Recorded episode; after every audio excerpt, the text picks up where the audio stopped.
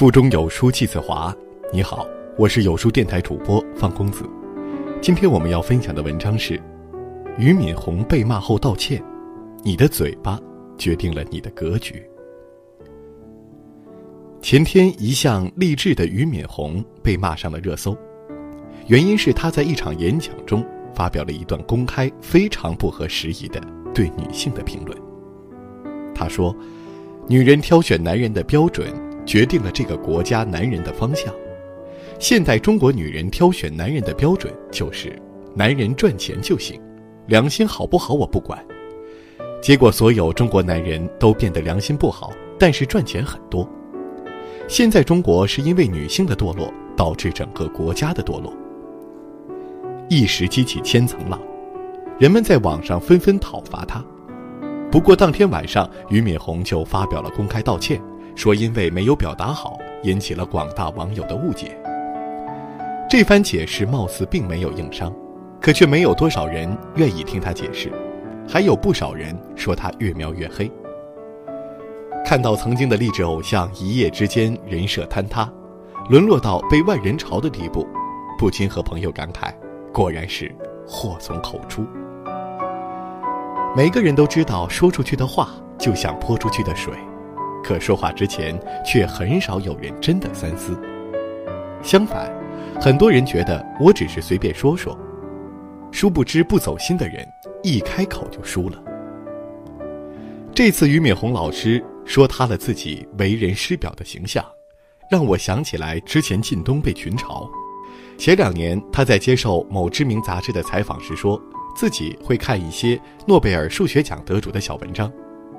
但是诺贝尔根本没有设立数学奖，又何来得主呢？而且并非口误，他先说自己每晚睡前都看专业丛书，牵扯到的数学知识都会去搜，但数学奖一说就露馅了，被大家一眼识破是在硬凹知识分子的人设。除了说数学，平时靳东发文也会引经据典，只可惜秀语文的过程中出了不少错误，闹了笑话。本来靳东是个演技在线的实力派，但是这几次不经考证的随便说说，败了不少好感，用力过猛，得不偿失。如果说这些小错误无伤大雅，有些人的随便说说完全失掉了分寸，暴露了自己的底线。几个月前，王丽芬因为自己写有关毛侃侃离世的文章阅读量破了十万，作为优米网的 CEO，他写创业者的不容易，我们都能理解。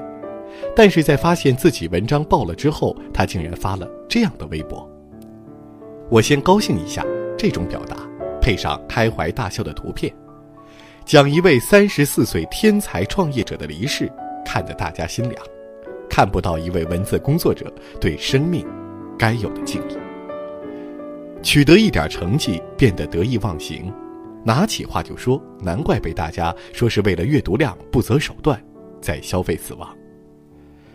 年轻的时候总觉得人难免犯错，看不上那些谨言慎行的老古板，可年纪大了才发现，有些错误一旦犯了，就是一辈子的祸患。网红主播陈一发，在直播中竟公开调侃南京大屠杀和东三省沦陷，直接遭到封杀，拿同胞甚至是人类的灾难来开玩笑，就不是有失分寸那么简单了。对于触碰底线的事儿。再真诚的道歉，我们不会原谅。但谨言慎行不仅是对公众人物的要求，人设崩了事小，人命没了事大。那些躲在屏幕后面的键盘侠，他们的随便说说会造成无法挽回的后果。前阵子湖南省一起一家三口自杀事件刷爆了社交媒体，更让人震惊的是，这一家人曾经死过一次。原来早些时候，一年轻女孩就在微博发布一篇遗书，说因为父亲欠下高利贷，一家人不胜其扰，决定自杀。经过海口警方做工作，女孩一家已经放弃了轻生的念头，准备回北京好好生活。谁知自从发了这条微博后，便不断有网友质疑女孩一家人的自杀动机，铺天盖地的质疑、谩骂和接连不断的人肉搜索，终于还是要了一家人的命。而此时，网友们却一脸无辜。我只是随便说说，谁知道你这么脆弱？很多人可能不知道，自己的一句话就可能引发蝴蝶效应，因为时代不一样了。如今再也没有人微言轻这个概念了。对于流动着八卦血液的人类来说，从没有像社交网络这样方便的渠道，让我们光明正大的观看他人的生活，并对其评头论足。在这样的时代，随便一句话就能炸裂，一旦说出口，连你自己都不知道会出现什么结局。所以，谨言慎行才是一个人深到骨子里的善良。古往今来，情商高的人往往都特别会说话。孔子就曾说过：“君子欲讷于言而敏于行。”讷言就是忍而少言，谨慎慢言，说话前要三思，切勿口无遮拦，信口开河。作为晚清第一名臣的曾国藩就做到了这一点。他心存敬畏意识，保持头脑清醒。经常告诫兄弟们和手下人要戒多言，说话语气要温和，并把此作为一生为官从政的核心信条。但其实他的温和也并非天生。早年他行事倨傲，说话随意，令不少好友反感，伤害了朋友间的感情。在意识到这个问题的严重性后，曾国藩才下决心改正。凡人对坐，静听为上。就是他为改掉毛病做出的努力之一。在跟同僚议事的时候，他总是最后一个发言，即使政见不一致，他也会一声不吭，到最后再温和地提出来。他的这种做法渐渐赢得了人们的尊重。所以，我们都要反思一下自己的言行，从心理上重视说话这件事儿。仔细想想，我们是否曾在自己失意的时候被一句温暖的话安慰？在就要放弃的时候，被一句鼓舞的话激励，亦或是被亲近的人一句恶语伤得半天缓不过神，被键盘侠的一句评论气到说不出话。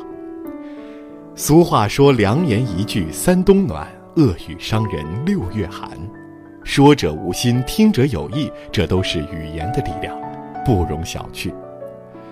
现在很多人谈论自律，但在我看来，一个人最基本的自律就是管住嘴。一个自律的人不会带着情绪说话，也不会在说话上失去分寸。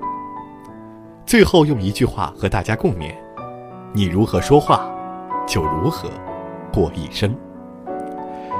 在这个碎片化的时代，你有多久没读完一本书了？